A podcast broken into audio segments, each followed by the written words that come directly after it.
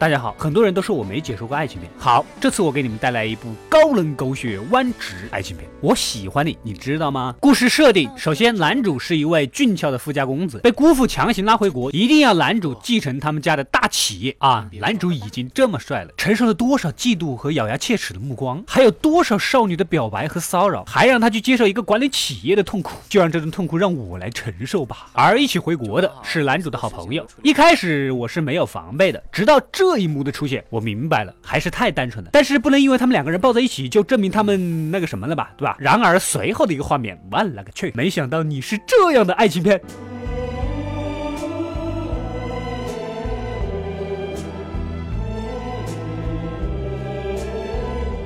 但是突然又多了一丝好奇。此时，可爱的女主应声出场了，是我喜欢的类型。女主跟男主在火车上邂逅，就在女主放行李的时候，一脚踩空，倒在了男主的怀里。那一刻，似乎男主体会到了女人身体的娇柔。姑父姑母的千金女儿过生日，傻白甜女儿一眼就相中了男主的男朋友小公。毕竟颜值摆在这里，是不是？就算是撩妹，一般人还得会撩。别人实力告诉你们。语言是多么的苍白，傻白甜用一个拥抱表示感谢。这么说来，后面的剧情就是几个女人把这对好基友给掰直的过程。嗯。有点看头。其实姑父姑母也有意在背后帮助男主找合适的对象，但是男主这个小受跟小公整天腻歪在一起，再加上小公无微不至的关怀，这场拉锯战还是有点难度的。公司下面有一个心机女，看到如此帅气的霸道总裁，当然是想要贴上去的，所以总是在背后耍手段，还特意排挤女主与自己公司的商业来往。小公呢是一个优秀的财经主持人，这天在餐厅里，一个夜店女冲上来就是这样说的：“我最喜欢你主持的财经节目了，我是你的。”超级粉丝，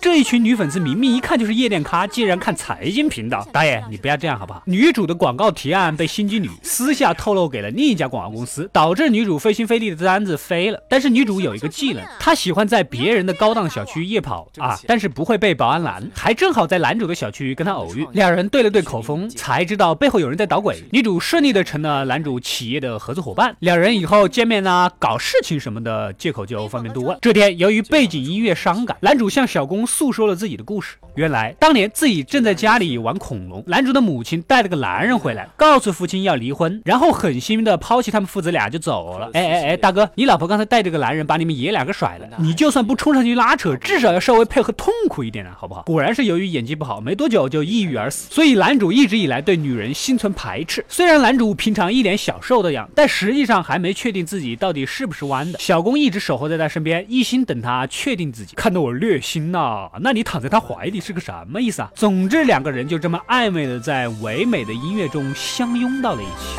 我想只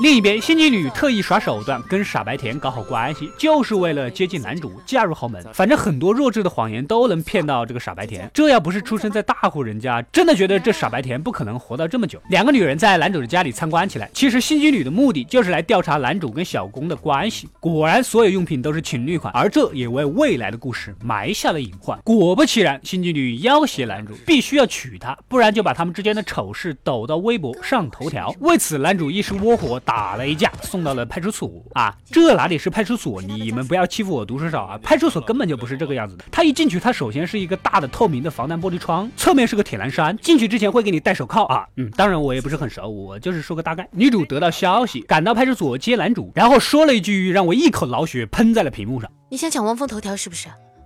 黑汪峰看来不止一个人呐，他们这么一去一来打得火热，搞得小公有点吃醋。其实男主心里更多的是为了保全小公的公众形象。快到新剧女限期答复的时间了，男主魂不守舍的被一辆电瓶车给撞晕过去啊！电瓶车，没错，幸好被一个开车经过的老司机给送到了医院。恰好这个老司机就是他的主治医生，恰好这个主治医生就是数年前带走男主母亲的那个男人。不仅如此，老司机还告诉了他一个惊天大秘密。说着，老司机掏出一张崭新的印刷纸。告诉他这是十二年前男主母亲癌症末期的化验单。好好好，我先接受这个设定啊。医生又说了，男主母亲想要他们父子俩忘掉他，以便让他父亲再找个对象重新开始生活。哪知道这个打击反而导致男主父亲抑郁而死。我说大婶啊，你就算什么都不说，一走了之，都比带一个男人回来侮辱一下你丈夫要好吧？智商着急。然而你以为故事仅仅就这样？天真。女主无意间在家里翻到了自己母亲的日记，原来母亲的前夫就是傻白甜的父亲。当年女主的母亲爱上了自己的导师，傻白甜的父亲就是女主的姑父，生气两人闹掰了离婚，结果后来遇到了男主的姑母，一起生下了傻白甜，是不是很复杂？简单来说，女主和傻白甜是同父异母的姐妹。唉。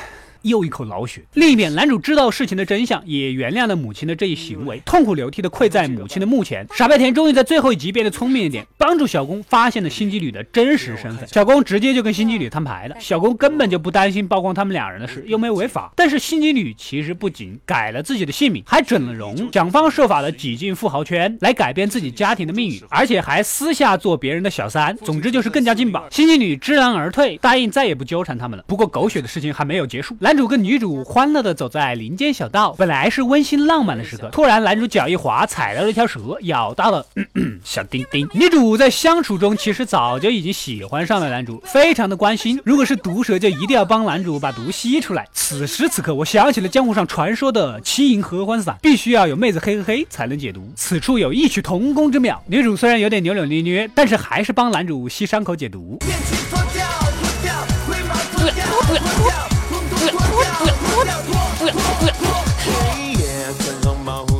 哎。这一次终于给掰直了吧？第二天，男主主动开口对女主负责，可女主也知道他弯直不确定，要他真正明白自己之后再做选择。回到家，小公已经出差了，满屋子写的便条充满着关怀和爱意，感觉又多少把男主拉向了自己的怀抱。对男主来说，还真是有点不好选呢。但是你确定一下呀？一个月后，到了小公回来的日子，男主和傻白甜来到了机场，竟然得知小公和女主是一起回来的。他们俩难道最终走到了一起？难道女主是过去逼宫的？故事到这里就暂时结束了。我很想知道到底谁跟谁走到了一起。据说这个片子还有个姐妹篇，叫做《爱浪篇》，讲的是男主去捐精，医生由于身患绝症，为了不拖累自己的女朋友，将男主的小蝌蚪当做自己的小蝌蚪给了女朋友，而女朋友一直都蒙在鼓里。然而女主的母亲跟男主的父亲还搞到了一起，最后医生的女朋友和男主这对兄妹俩却又相互爱上的一系列狗血故事，果然是爱浪片呐！你就说浪不浪吧？你们先看，我先去吃点乌鸡红枣补点血。快快关注及订阅《恶毒怪来了》，我们下期再见。